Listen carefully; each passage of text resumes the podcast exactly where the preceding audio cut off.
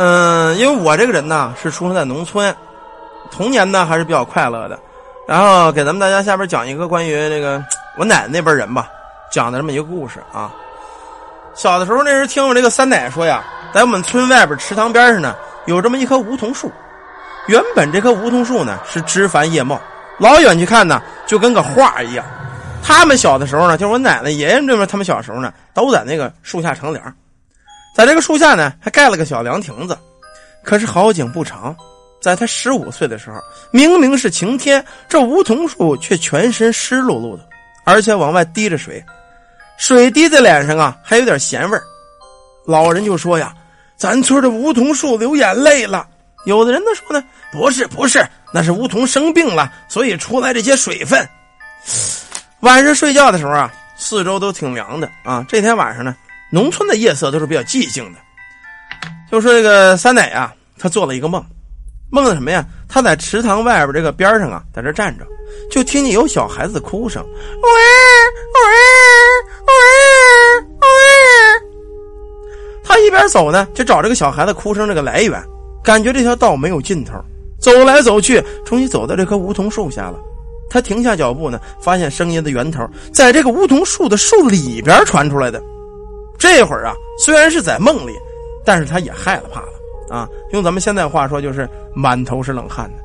他把耳朵贴在这个梧桐树上，那婴儿的哭声忽然间停止了。他松了一口气。可当他低头的时候，他发现在树根的部位，那是一个婴儿的人头。这个人头呢，正在冲他笑。随即，梧桐树开始往外渗出红色的液体，那液体好像血液一般。吓得他是拔腿就跑啊！当他跑到村子的时候，整个村子人都不见了，在地下是一具具的尸体。然后他就被吓醒了。在他起床的时候啊，也就是算是老祖那会儿，那是他母亲啊，就是老祖吧。这会儿正进来了，着急的喊着去村口，说村口呢要召开紧急大会。当所有家人都跑到村口的时候，周围的邻居来的差不多了。都围在这棵梧桐树的周围，仔细着看。原来昨天还枝繁叶茂的那棵梧桐树，一夜之间所有的叶子都不见了，变得干枯了，就像是荒废多年一样。走进梧桐树啊，一听大伙在这议论呢，正好这村长呢也在这说呢：“哎呀，我做了个梦啊！”旁边有人说：“村长，我也做梦了，是什么原因呢？咱们几个都做梦，全村人都做梦。”这会儿大伙就商量呢，找这么一个风水先生给看看。过了大概有两个时辰啊，村长叫人把这风水先生给请来了。这先生围着这梧桐转了几圈，这棵梧桐树啊，好像一夜之间所有的精华被吸干了。先生听完大家做的这个同样的梦之后啊，然后就下了定论了：这棵树上啊，我看是藏有冤魂，必须呀得做个法事。大家这会儿也议论纷纷呢，都问这个先生：“先生啊，这这这这怎么回事啊？”这先生说了。你们村子最近有没有谁不见了，或者谁去世了呢？大伙儿你看我，我看你，看来看去呀，因为村子不大，人也不多。这会儿一个小伙子说：“哎，对了，徐嫂家还没来人呢。早晨我上他家借工具去，敲门也没人答应我。”这会儿大伙儿想起，对呀，徐嫂没在呀，人上哪儿了？呼噜呼噜，这一村的人都奔了徐嫂家了。到了他家，当当的一敲门呢，没人。几个年轻的咣当一脚把门给踹开了。等人踹开了，人进去之后啊，终于在桌子下边找到这徐嫂的尸体了，可没找他儿子的尸体，啊？难道他儿子跑了？这会儿呢，有个中年人跑过来，在村长的耳边细细的说了几句。于是呢，村长说去看看，大伙也跟着村长出了徐嫂的家，所要去的方向正是那梧桐树池塘旁边。等到了这池塘旁边啊，发现那个徐嫂的儿子，那个叫明明的孩子。在这梧桐树下坐着呢，脸上啊还带着恐怖的笑容，嘴里不停的嘟囔着：“你们都得死，你们都得死，你们都得死！”大伙被这样子可吓坏了啊！那本身也已经请来这个法师先生了，法师来到这儿的时候啊，发现那小孩子没了。这一圈人围着都没注意这小孩子怎么消失的，整个村子人都是提心吊胆的。法师带领大家又回到了这徐嫂家，这会儿才发现徐嫂的尸体被挂在了窗户上。等大家把徐嫂这尸体放下来之后，发现她的肚子已经被人剖开了，五脏六腑都被人取走了。原来徐嫂这会儿已经剩下一个躯壳了，让人看着直犯恶心。法师根据大伙这个梦呢，说可能这棵树周围啊有问题，在这树周围呢画了一道符啊，落地这道符变成了黑灰，可就渗进了地底。这会儿法师把这年轻人叫过来了，快！给我追寻这道符，给我挖，在这地下必有尸体。这会儿村里一个老百姓小伙子呀在村长的领导之下，一看这个法师说了啊，赶紧挖，下边有东西。小伙子也身体壮，噼里扑噜上了几个，把这地底给挖开了。大伙正在这挖这会儿呢，法师就问：“这个徐嫂家还没有没有别人呢？”村长说了：“徐嫂她男人在外地打工，后来有人了，就再也没回过家。”法师啊。让这村长联系这个徐嫂的男人，村中呢也照做了。过了大约有三个小时啊，徐嫂的男人回来了，还带了一个年轻的女人。法师把这徐嫂呢，呃，把这个把把这个男的呀叫在他们家里问了一个小时。这男的一开始吞吞吐吐，后来呀实在不行啊，全村人说你要再不说都急了。最后这个男的终于说了，也就徐嫂的爷们儿，原来在那棵梧桐树下边。埋了一个死婴，这死婴是谁呢？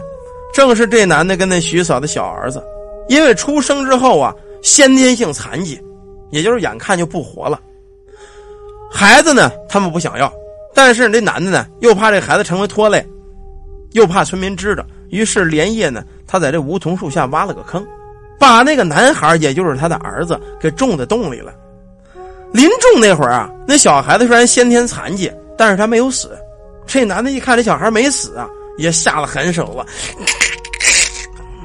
生生的把这孩子给掐死了，然后赶紧把这土埋上，剁平了，相安无事。啊，大伙儿也没注意那块儿。可当他睡觉的时候，就梦见他掐死的这个男婴，也就是他这个儿子啊，每日回来找他索命。所以这男的吓坏了，几天之后呢，只能出门打工。徐嫂刚生完孩子，身体虚弱。当他问他爷们儿：“我那个二儿呢？上哪儿了？”他告诉他：“二儿已经死了，我已经扔了。”他走前啊，他们家里就剩下徐嫂跟明明，也就是大儿子在家。徐嫂每日身体虚弱，是以泪洗面，没事啊就跑到梧桐树下那个凉亭子发呆。听完这些之后啊，这法师终于明白原因了，让这个男的呢十二点跟他到梧桐树那儿去。他答应了。这一夜大家啊。为这个事儿呢，心里都打鼓，也都没睡着。十二点的时候啊，好多村民也一起都到那棵树这儿了。当然，其中我这个三奶奶她也去了。到了之后啊，法师烧了一道符，让大家闭眼，说那男婴快来了。大伙儿闭着眼听着动静啊。过了一会儿，把眼都睁开了。他发现呢，在地上躺了一个小男孩子，在看着他。法师这会儿呢，对这个男孩说：“孩子呀，安息吧。”啊，你如果有什么条件，可以跟我们提。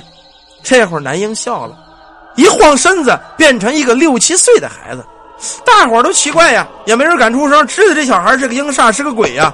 这男孩指着那个徐嫂的爷们儿，也就是他爸爸啊，跟他说：“我要用他的命来偿我的命。”说完之后呢，这小孩呢脸上可就变了样了，变得相当的灰白，眼睛暴突着。舌头伸出老长了。这个小孩哪畸形呢？他的腰畸形，他的腰特别的细，根本不能支撑他身子。现在这个孩子变了，即使长大了之后，他这个腰也是个畸形的。这会儿这个法师啊，用桃木剑指着他，嘟，这男人是你亲爹，你若杀了他，会遭那雷霆之劫。这会儿这男孩子可乐了，说什么？说为什么我不能杀他呢？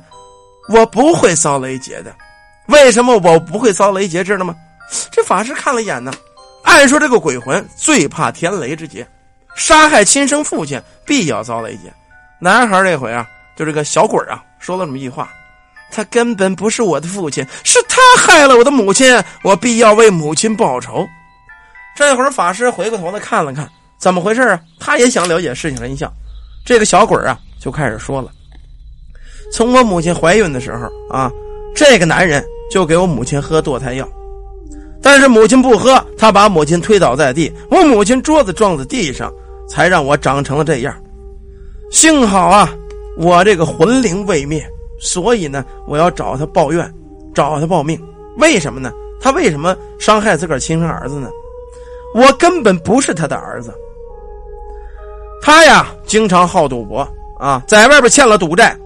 人家让我母亲赌债肉偿，他勾引了一群男人回家强奸了母亲，才生下了我。所以我的父亲是谁，我根本不知道，他也不可能是我的父亲。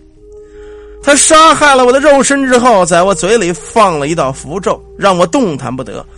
临走前还以那镇魂水将我压在树下。现在，他还派人杀害了我的母亲。他欠别人的钱呢？已经还不上了，为了杀我母亲，取她的器官去卖她的赌账，所以呢，我才托命托梦给这个各位村民，让大家帮忙把他给我找回来。我这魂灵离不得这棵树，你们说这种坏人该不该死？我之所以没去投胎，没去阴间陪我的母亲，我是要报仇。现在我可以杀了他了吗？可以了吗？全部的人听完这小鬼的话呀，手中都举起了锄头，要打死这个畜生一样的男人，可被这个阴煞小伙给制止了。小孩子说了：“我只有亲自杀了他，才能转世投胎。”这会儿那男的呀，可吓坏了，裤裆里都湿了。小鬼在后边直追，他就在前面直跑，啊，一追一跑，时间不大呀，这男人来到一个土坡前。那小鬼已经到了身后，没办法从这土坡上跳下去了。也许是他坏事做尽，也许是他倒霉，在这土坡子之下有这么一块巨大的石头，他从这土坡一跳，脑袋整个撞在这个石头上，撞了一个脑浆崩裂，是万朵桃花开呀！这会儿，男孩的英灵啊，又回到这个梧桐树之下，向村民道了谢，往这梧桐吹了一口气。然后他就飘走了。